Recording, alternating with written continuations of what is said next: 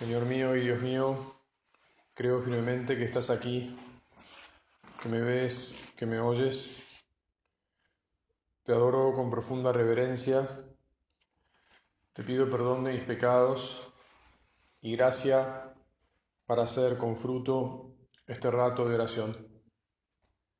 Madre mía, Inmaculada, San José, mi Padre y Señor, Ángel de mi guarda, intercedan por mí. La verdad es que me alegra que ya estemos volviendo un poco a la presencialidad y que, aunque todavía hay algunos que están remotos, hay otros varios que están presentes en este retiro.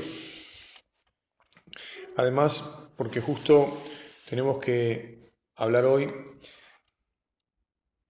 eh, del hecho real, pero a la vez complejo, de que en la obra somos una familia. Una familia, como bien sabemos, de carácter sobrenatural. Nuestro padre solía decir que no se caracteriza, como en el fondo tal vez no se caracterice así simplemente ninguna familia por el hecho de vivir bajo un mismo techo, sino por los lazos que nos unen, por la filiación a nuestro Padre y al Padre, y por lo tanto por la fraternidad que procuramos vivir, que vivimos entre nosotros. La verdad es que el hecho de que los seres humanos formamos familia, es algo como sabemos que tiene que ver con el ser divino. Juan Pablo II nos enseñó que Dios es familia, la familia del Padre, el Hijo y el Espíritu Santo, ¿verdad? Y que cuando Dios crea a su imagen y semejanza, crea al hombre varón y mujer, justamente porque lo crea como una comunidad, de vida, como una familia. Cuando nuestro padre eh, vio el Opus Dei, el 2 de octubre del 28, podemos decir que ya de alguna manera había una familia en gestación, que un tiempo más tarde tuvo su, su primer o su segundo miembro, que como bien sabemos fue Isidoro, y con eso empezó, con Isidoro empezó, empezó la convivencia también muy curiosa. Voy a hacer un breve repaso, así brevísimo, más que repaso, voy a, a dar unas pinceladas históricas mínimas, pero que nos servirán y le pedimos a Jesús que nos sirven para que nos demos cuenta eh, lo maravilloso y lo complejo ¿Qué significa esto de que la obra es una familia?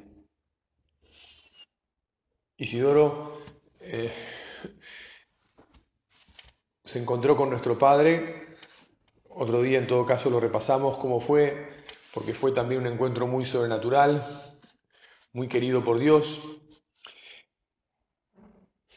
En la calle, eh, aunque tenían una cita, se habían desencontrado, en una calle por la que nuestro padre no solía ir.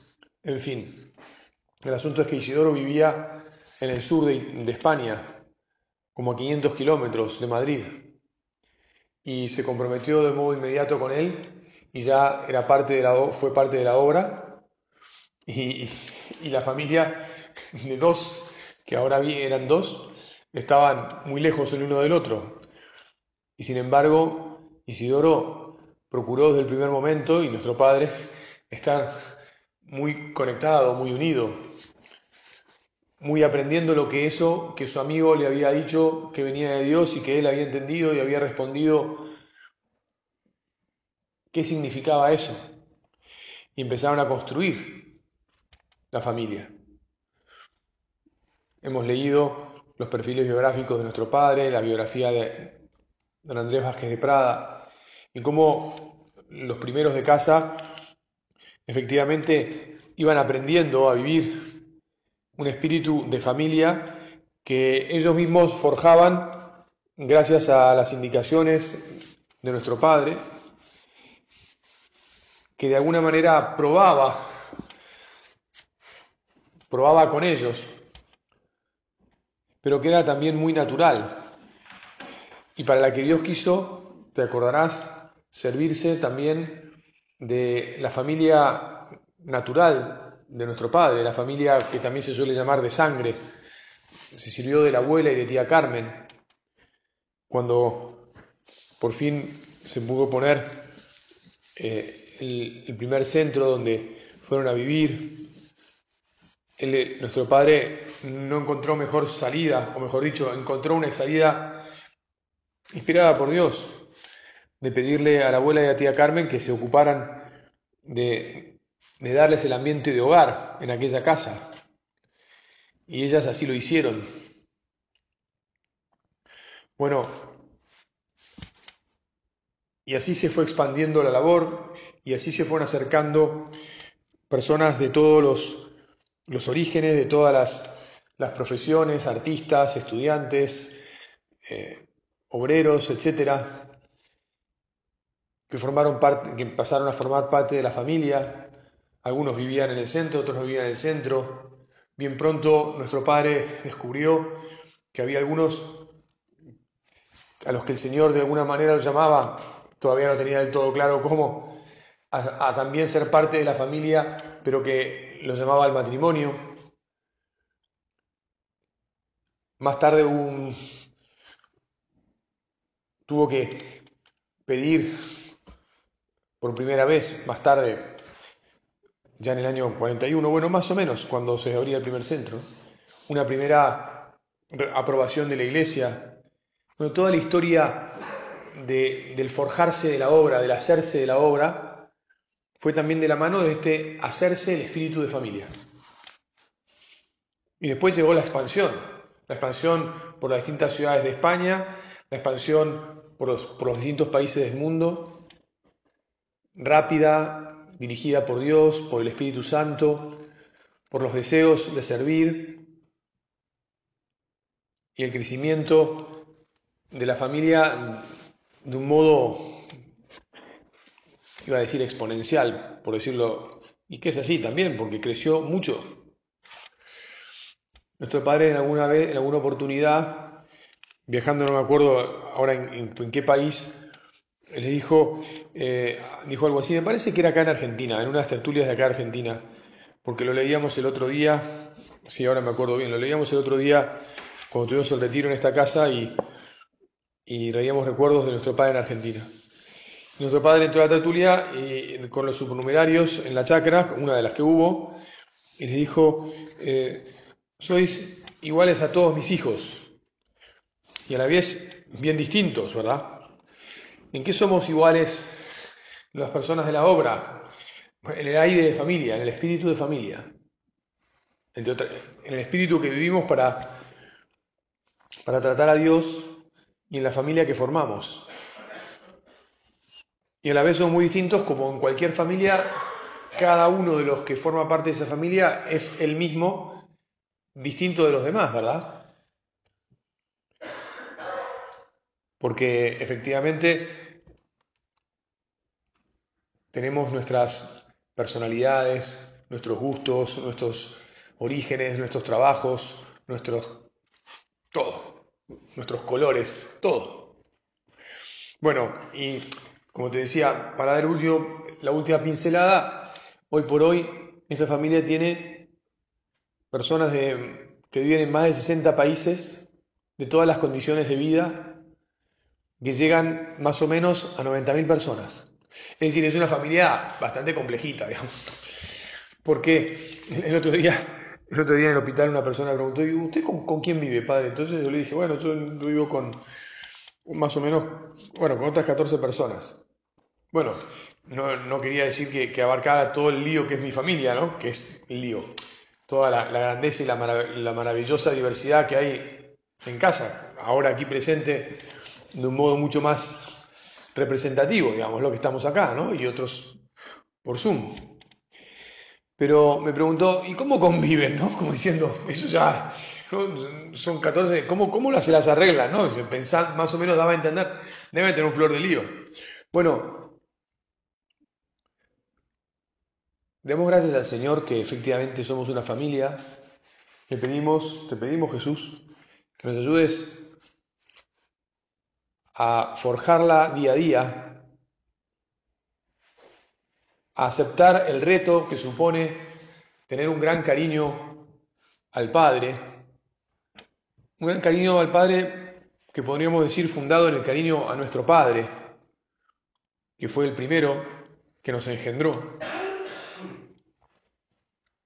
o el que de alguna manera nos engendra a todos, nos engendró a todos con su oración,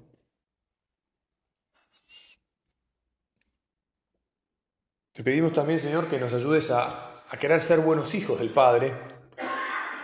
Y por lo tanto, en la segunda meditación hablaremos de esto, ser buenos hermanos.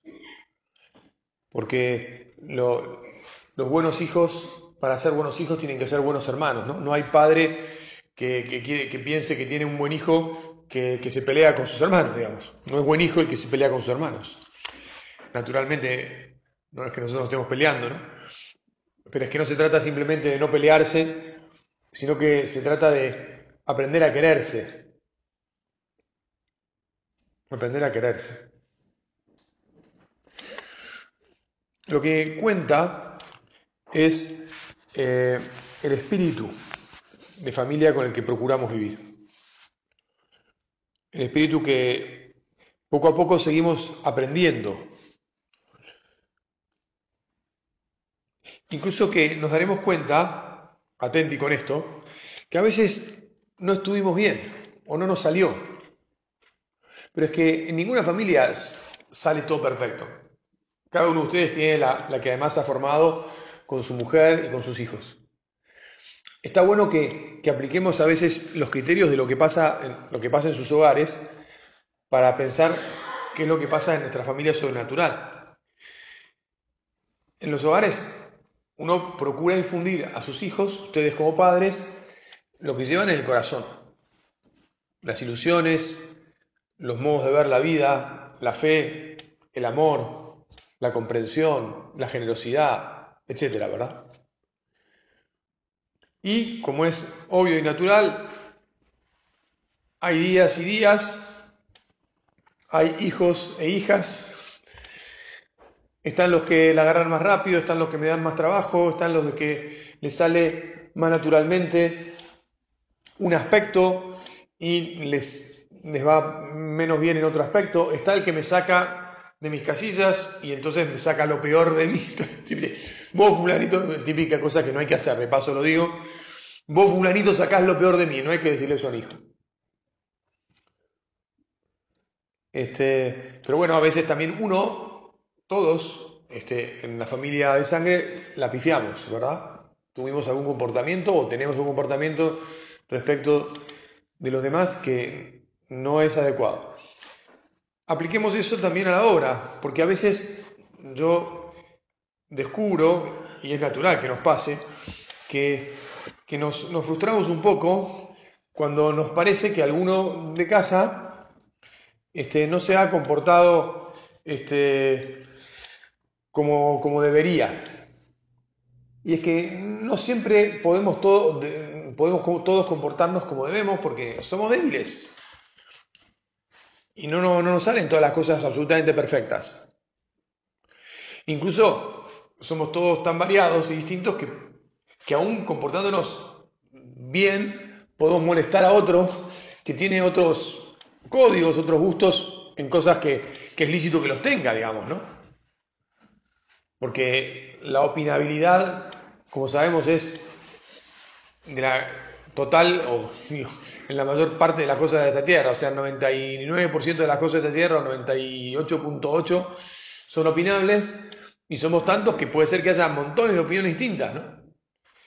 Pero bueno, alguna vez, por justamente por opinar distinto en alguna cosa, podremos, podemos tener alguna idea de que hay y esto entonces, ¿cómo fue? No, no me cerró tanto, no me gusta así esta persona o esto. Por eso lo bueno es eh, que conozcamos bien el Espíritu, que nos empapemos de Él, que sepamos amar la libertad de todos, que sepamos entender que está muy bueno que seamos tan variados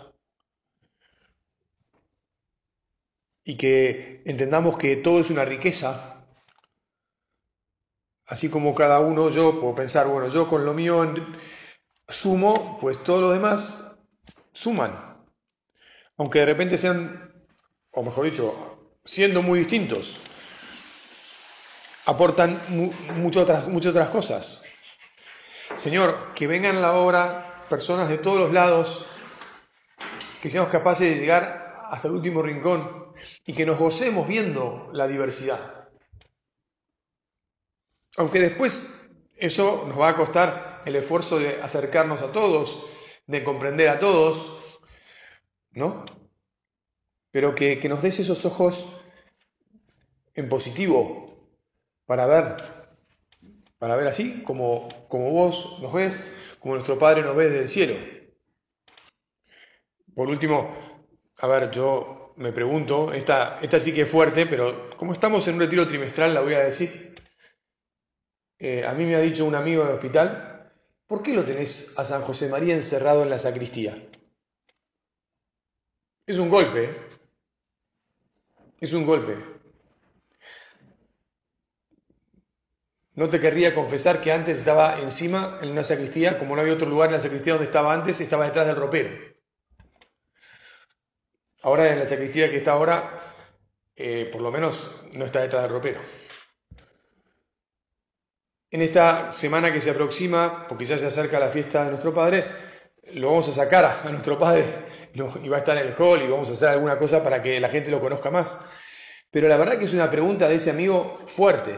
¿Por qué está en, la sacristía? ¿Por qué no lo, no lo haces público? ¿Por qué no lo pones en otro lado? ¿Por qué no, no hablas más de él? ¿Por qué no?